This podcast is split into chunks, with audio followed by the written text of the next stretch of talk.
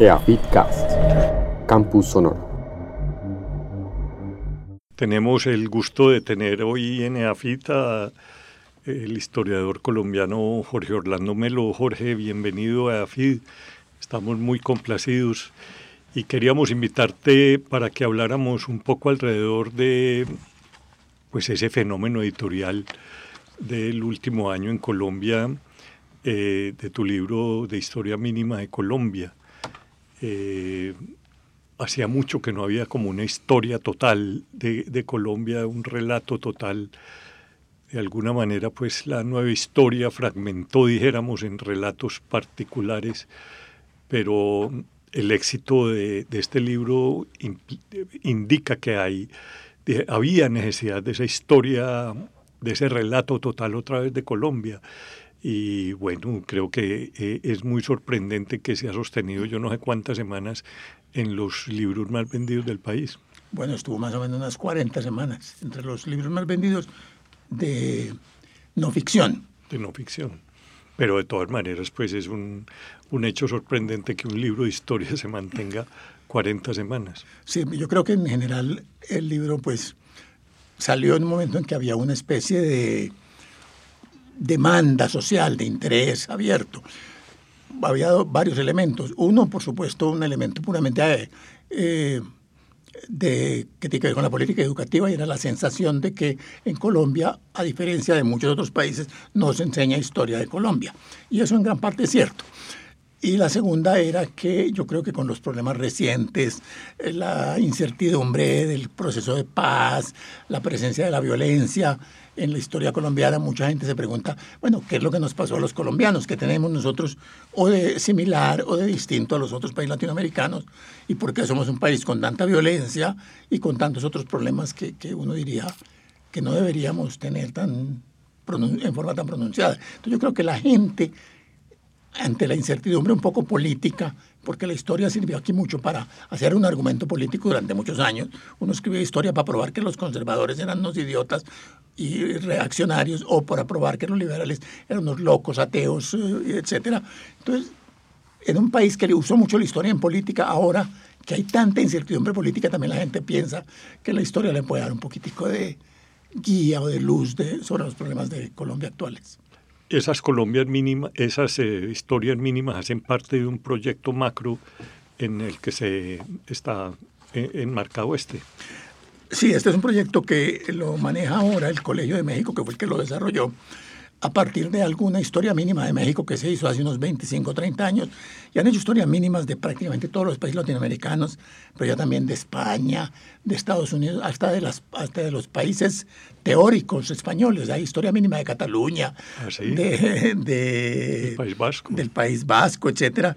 Y hay historias mínimas eh, de cosas extrañas, como historia mínima del fútbol, de la salsa, de de la cocina, creo que ya salió, tal vez ya no ha salido, me lo estoy imaginando. Bueno, el, el, del fútbol aquí para el, doctor Giraldo, que nos acompaña, el decano, eh, ese, ese te puede interesar. O sea, aquí hay varios, historia mínima del neoliberalismo, historia mínima de la mitología, historia mínima del siglo XX, bueno.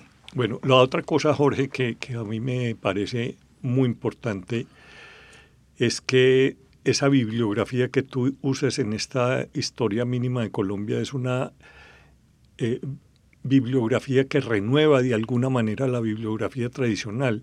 El montón de tesis de doctorado, de maestría que tú citas, eh, eso ha enriquecido de alguna manera la, la, visión de nuestro pasado en Colombia. Pues yo creo que sí, yo creo que en Colombia, eh, lo que yo mencionaba ahora, fue que durante muchos años se hicieron historias como para hacer narraciones que justificaran una posición política. Eso entró un poco en crisis con el Frente Nacional.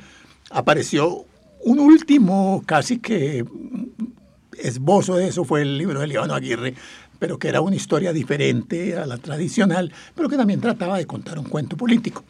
Entonces, en ese momento surgió como la idea, bueno, podemos hacer una historia un poco más sólida, más basada en documentos, que fue lo que estimuló Jaime Jaramillo y todo este grupo de historiadores. Y yo creo que la historia en los últimos 40 o 50 años en Colombia sí ha sido una disciplina productiva y, y seria, en la que ha habido centenares de tesis, centenares de libros que ya permitían dar una imagen un poco diferente de la historia colombiana, no simplemente quiénes son los malos y los buenos, sino qué fue lo que pasó y por qué pasó. Sin embargo, la tentación de buscar los malos y los buenos sigue viva. En el proceso reciente de paz, finalmente la, historia, la comisión sobre los orígenes del conflicto era una comisión para tratar de presentar las versiones de cuáles eran los buenos y cuáles los malos. Y eso sigue siendo un elemento clave en, el uso de la historia colombiana. La historia es para poder acusar al otro de que es el malo. Por aquí tenemos a uno de los autores de ese informe. Sí. Orlando, volviendo al tema del rector, de pronto este, se siente una necesidad más de síntesis después de 50 años de hacer historias particulares sobre aspectos, sobre periodos muy acotados o sobre regiones. Se van necesitando síntesis también en el ámbito intelectual colombiano, ¿o no? Bueno, yo creo que hay dos cosas que, que parecían necesarias académicamente. Uno, eh, salir de esa confrontación de los buenos y los malos que se había vuelto a revivir en términos sobre todo de la historia de la guerrilla, de la justificación de la guerrilla, etcétera, que había llevado otra vez a una visión polarizada de la historia colombiana. Pero por otro lado estaba la cosa de que había centenares de eh, profesores, estudiantes haciendo unos trabajos muy eruditos y muy interesantes sobre Colombia y esos trabajos quedaban convertidos en tesis de doctorado que nadie iba a leer nunca. Entonces había que hacer como las dos cosas, tratar de hacer una historia que no estuviera casada con una versión eh, maniquea de la historia y una historia que no fuera solamente para super especialistas, porque ya mm. en Colombia se estaba volviendo una cosa en que yo, yo hacía un poco el chiste, decía que ya en Colombia uno no podía, era como si uno fuera donde un médico y le dijera, mire, tengo un cierto dolor de estómago. Y decía, sabe, yo para el estómago tengo unas herramientas y le explica durante dos horas la maravilla de equipos que tiene. Y así eran los historiadores. Uno les preguntaba algo y decía, yo tengo una metodología. Y la metodología eran dos horas de metodología. Finalmente no sabía qué pensaba el tipo sobre la clase social, sobre, sobre la metodología. Entonces había que mm. pasar a una versión de lo que estaba pasando en el país, bajándola del tono erudito de las tesis, pero en realidad un tono erudito que sí se apoyaba en investigación muy sólida y yo creo que eso sí era lo que necesitaba. Y de alguna manera yo traté de incorporar eso en el manual, en esta historia mínima de Colombia, contar qué pasó realmente en términos que pudieran ser asequibles para el que no le interesa cuál es la herramienta, sino simplemente qué fue lo que pasó. ¿Qué tan nuevo es empezar casi desde el descubrimiento? Porque también en, los últimos años dio la impresión de que toda la historia era historia republicana y, y entonces la colonia se tendía a ignorarse más, o por lo menos se veía como una, una cesura muy grande a partir de la creación de la república. Bueno, yo, yo traté de entender esto como un proceso único, incluso mucho más atrás. Realmente, eh, también entre las maneras de hablar un poco en chiste de la historia mínima, era decir, eran que eran eh, 15.000 años de historia en 300 páginas, porque yo comencé con la llegada de los primeros hombres a América, Bering y la llegada a Colombia, entre otras cosas porque pienso que, que el impacto de esto es especialmente grande en Colombia. Colombia es una tierra que en el siglo, en el milenio tercero, cuarto antes de Cristo, junta tres o cuatro corrientes de, de, poblaciones primitivas con economías muy diferentes. Aquí se junta la economía mexicana de la, del maíz, la economía peruana y del sur de la papa y la economía amazónica de la yuca. Colombia es el país que tiene, en cierto modo, los tres grandes productos agrícolas americanos, maíz, papa y yuca, y junta las tradiciones culturales que vienen de todos estos pueblos. Entonces tenemos las tradiciones de los chipcha mexicanas un poco, las tradiciones de la Orinoquia y la Amazonia, y también las del sur con el papel eh, del Perú. Pero eso a lo que, para a, mí lo que me llevó fue a un argumento en relación con el hecho de que esa historia indígena era importante porque era un poco la base de la gran fragmentación que siempre tuvo la historia colombiana y que sigue siendo una fragmentación real. Aquí no somos una nación, somos una cantidad de naciones diferentes mm. amontonadas con relaciones mutuas desde los indios en la colonia en el siglo XIX, cuando las peleas de federalismo y centralismo, y en el siglo XX, cuando, cuando seguimos peleando pues, por las comidas de cada región. Eh, yo creo, Jorge, también que uno de los efectos positivos del, del acuerdo de paz es que en Colombia prácticamente desde los años 80 se dejaron de hacer excavaciones arqueológicas, dijéramos, sistemáticas en territorios que no se habían excavado y que todavía esa página está por, por escribir toda la arqueología del Orinoco, del Amazonas, del Piedemonte. Eh, me parece que hay en este momento una gran oportunidad de, de, desentrañar aún más ese pasado de que estás hablando. Sí, es posible que ahora, pues, como se puede ir a todos los sitios, hay zonas que no se excavaron, no se siguieron investigando porque era peligroso. Mm. Esa posibilidad de ir puede abrir el espacio para investigaciones que nos enseñen cosas realmente nuevas y de pronto vamos a tener grandes sorpresas también sobre la forma como se desarrolló esa, esa sociedad precolombina en Colombia. Eh, Jorge Orlando, vamos a hablar hoy, esta tarde, del tema de la justificación de, la violencia a lo largo de, la historia colombiana. Fue el tema que elegiste para, para la conversación de esta tarde. Eh, ¿cómo, cómo, ves vos ese proceso también en, los ciclos más largos? Bueno, yo lo que pienso es que en el, en el caso colombiano y en, general en toda América Latina, hay una tradición hispánica muy fuerte eh, que hace que haya una legitimidad para ciertas formas de violencia. Eh, en parte porque vivíamos en una colonia que es el resultado de una conquista armada, una conquista violenta, y hay que justificarla. Y desde el primer día en que llegan los españoles a las costas colombianas, están pensando, ¿y por qué? ¿Qué derecho tenemos nosotros para coger a estos indios y esclavizarlos? ¿Qué derecho tenemos para meterlos a, para someterlos a nuestras reglas, para eh, matarlos? Los españoles tienen una preocupación muy fuerte con eso y esa preocupación vive durante todo el periodo colonial. Y yo creo que un poco paradójicamente esa preocupación en la colonia llevó como a la idea de que, mire, lo que pasa es que la sociedad existe, hay un rey que manda y ese rey tiene todo el poder y es el rey absoluto y nadie puede violar su autoridad, pero ese rey no tiene un poder ilimitado. La visión colonial es el poder del monarca es un poder limitado por la justicia, por el bien común. Entonces acá combinaban una cosa que era la idea de que el rey es absoluto que hay que obedecerlo de todas maneras y la idea es que no, no lo obedece sino cuando le parece que suena bien. O sea... Derecho natural, la teoría del derecho natural. Y, la, y la fórmula que se adoptó. La mm. fórmula expresa que, que tuvo valor legal era la de se obedece pero no se cumple.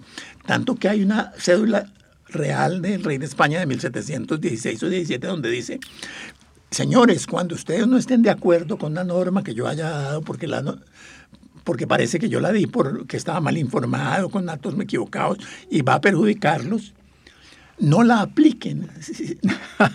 Yo ordeno que no se aplique, sino que se replique. Así. Es la fórmula exacta que ordena el rey de España. Eso da una idea un poco curiosa que uno puede oponerse, pero no en ese momento por las armas. Pero eso se mezcla un poco con la tradición que viene con los jesuitas, del derecho al tiranicidio.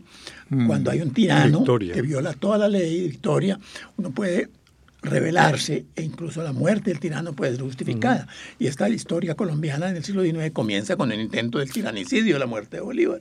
Entonces, en el siglo XIX esto se, se sigue trasladando. Es que eh, los que nos están gobernando nos quieren convertir en eh, eh, ateos, eh, echar a todos los curas, expulsar a los jesuitas, expulsar a, los obispos. Eso nos quieren destruir nuestra civilización y eso nos da un derecho a la rebelión. La rebelión de 1878, la guerra civil, está justificada en esos términos totalmente. Y por otro lado, hay también la historia de los liberales que dicen es que a nosotros no nos dejan ganar las elecciones, nos hacen trampa, por eso nosotros tenemos que hacer la rebelión. Entonces cada uno empieza a justificar la rebelión por las violaciones del derecho, de la justicia del otro.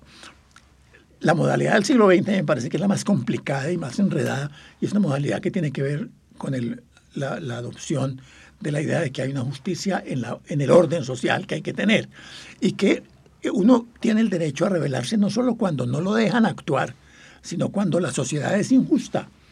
Y a rebelarse y usar las armas para lograr la justicia. Y eso comienza con la injusticia, es decir, cuando, cuando el gobierno me bloquea, reprime mi, protesta, tengo derecho. Pero después se convierte en una teoría ya metafísica y es que la, violencia estructural da derecho a la rebelión armada. Y Colombia es un país en el cual el argumento del derecho de la rebelión armada es muy fuerte. Y yo creo que ahí sí hay una explicación, puede haber por ahí una explicación muy compleja, pero que puede tener que ver con el hecho de que finalmente Colombia es el único país latinoamericano a pesar de la similitud social, política, etcétera, en el cual la guerrilla logró tener un impacto importante sobre toda la comunidad académica durante 60 o 70 años. Muy prolongado.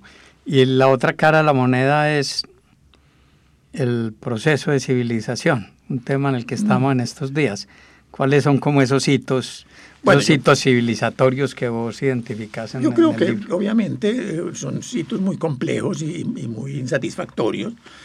Por supuesto, el, primer hito es, es, dramático porque es que uno civiliza a los indios y para que se vayan al cielo y eso se hace en un proceso en el cual la mayoría de los indios se mueren y se van al cielo. Eh, rapidito, pero porque hay una, una, una catástrofe demográfica que elimina a la mayoría de la población indígena. Pero los indígenas colombianos, contra la visión un poco ingenua de la rebelión permanente, más bien han sido indígenas sometidos, que aceptaron las creencias católicas y esas creencias católicas que eran muy similares en muchas áreas a lo que ellos pensaban en cuanto al orden social. Los chipchas eh, también colgaban y a los homicidas y a los homosexuales, como los colgaban en la, en la, colonia. De manera que se creó un sometimiento indígena y la cultura colombiana es una cultura que aceptó bastante el dominio de la autoridad, excepto cuando violaba las normas más claras, legales, abiertamente. Pero, entonces, pero normalmente no necesitaba ni policía en la época colonial no hay policías. cuando hay un homicidio, todo el mundo está de acuerdo en que a un homicida hay que condenarlo. Y sale y se forma un grupo de 20 o 30 personas armadas que son los campesinos de ahí que van a coger al, homicida. No hay necesidad de tener policía. Entonces, en la colonia es la religión, es el, orden religioso el que nos impone los valores. Y en el siglo XIX los liberales tratan de poner, bueno, vamos a creer en la ley, Santander insiste mucho en eso, pero en el fondo eso no penetra en la población, porque ya la población tiene una cultura muy marcadamente basada en la idea de que lo que hace que yo no cometa un mal no es la convivencia, no son las reglas de juego con la vida social, con los otros, sino es eh, la prohibición moral y religiosa. Ya en el, a final del siglo XIX yo creo que hay intentos fuertes los liberales lo hacen mucho, algunos de los conservadores, de que hay que educar a la gente para que viva en comunidad. Y hay una tradición española que también revive mucho, y es que la ciudad es el elemento que más enseña a la vida a vivir en comunidad. En el campo uno vive, como decían los hombres del siglo XVIII, en rochelas, perdidos por allá, y hay que, hay que, y hay que hacer todo lo posible para que la gente se reúna a vivir en poblado, porque si viven en poblado tienen que respetar lo que hacen los demás, tienen que pensar en las implicaciones de lo que hacen sobre los demás y las de los demás sobre ellos. La vida social se vuelve una trabazón claro. mutua. El texto este de poblar para civilizarte. Ajá. Entonces, eso yo creo que en Colombia fue muy importante. Los antioqueños lo hicieron muy específicamente. Aquí hubo un intento, 1880, 1930, en que toda esta oligarquía local de Medellín y de Antioquia, liberal y conservadora, se empeñó en enseñarle a la gente a no echar basuras en la calle, a no dejar que los marranos se comieran, se salieran por la calle, a crearles unos hábitos de cultura y de civilización. Y en ese momento no había un problema de violencia. Colombia no era un país muy violento. Entonces no era eso lo que se veía como el problema. El problema era aprendamos a convivir. Ya cuando esto se enredó en los años 60 y 70, se enredó sobre todo por una oportunidad económica muy peculiar, narco, eh, no había valores muy fuertes capaces de frenar eso. El narco sí le ganó al diablo. Que coincide también con una crisis muy grande de la iglesia, ¿no? Sí, coincide, le ganó el diablo, ya desapareció y entonces mm. la gente, uno tenía... Incluso está pues ese CELAM 68 Medellín. Sí. Que es como un punto de quiebre, ¿no? Sí, tanto que aquí se, inventó un poco la teoría de que en, Antioquia había la, el dicho familiar de que uno debía hacer dinero de cualquier manera. Mm hágalo por las buenas y si no puede hacerlo por las buenas ilegalmente, haga dinero, mijo. Eh, que es un, mito, porque en realidad eso no era cierto. Sí, sí. Eh, Jorge Orlando, hablemos, digamos, uno se incomoda un poquito cuando viene por la tabla de contenidos, hasta el tiempo más reciente son grandes periodos, en la última época eh, bueno, está muy fresca, pero es un poco la tentación de ver ya más los gobiernos en sus especificidades. Vos ves también unas líneas de continuidad, digamos, del 91 para acá, o entre, o entre el último o penúltimo gobierno del Frente Nacional y la Constitución. Yo sí creo, yo creo que en general los gobiernos, es decir, las bases, creo yo, clave son el intento del Frente Nacional, que es un intento por acabar con la vieja eh, eh, pelea entre liberales y conservadores, que en mi opinión es un intento relativamente exitoso. Realmente la violencia cae dramáticamente, en 1960 mm. ya es muy baja, pero 70 es muy baja, pero la política no reemplaza esa contraposición liberal-conservadora, que es de dos visiones de la sociedad por algo realmente fuerte, porque la, promesa de la revolución social no es una promesa en la que la gente crea. En Colombia nadie creyó realmente mucho en eso. Entonces es una promesa hueca. Y lo que ocurre es que liberales y conservadores descubren con el Frente Nacional que se pueden repartir en cierta manera unas ventajas económicas, etc. Y de alguna manera, sin que eso fuera el objetivo, eso terminó siendo importantísimo en la Constitución del 91 la Constitución del 91 creó un sistema de descentralización política administrativa basada en la transferencia de recursos centrales que se convirtió en una fuente de poder local para manejar la política local en cada pueblo con una plática que llega del gobierno de Bogotá, que llega para otras cosas, pero que se usa para mm. conseguir los votos.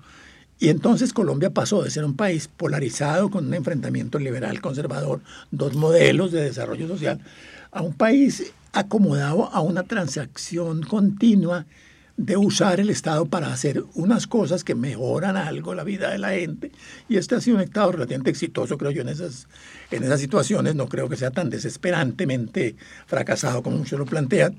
Y un Estado, pero un Estado que no logra ofrecer, eh, o una sociedad que no logra plantearle proyectos sociales a la gente. Entonces es un Estado de desaliento continuo, de sensación de que no importa mucho, que de todas maneras no es muy distinta a la de todo el mundo. Yo creo que el, el, sueño político del siglo XIX y XX de que pueda haber unas sociedades donde la política es una vaina importante porque nos está enseñando a ser civilizados y a convivir, se está perdiendo. Y la política es un acuerdo transaccional para repartirnos lo poco que nos vamos a repartir. Bueno, Jorge, el tiempo en las cabinas de radio pasa más rápido de lo que uno se imagina. Muchas gracias por habernos dado esta oportunidad de escucharte. A los radioyentes creo que va a ser un deleite escuchar esta conversación tan profunda con Jorge. Muchas gracias, Jorge. Gracias a ustedes por la invitación y por esta oportunidad.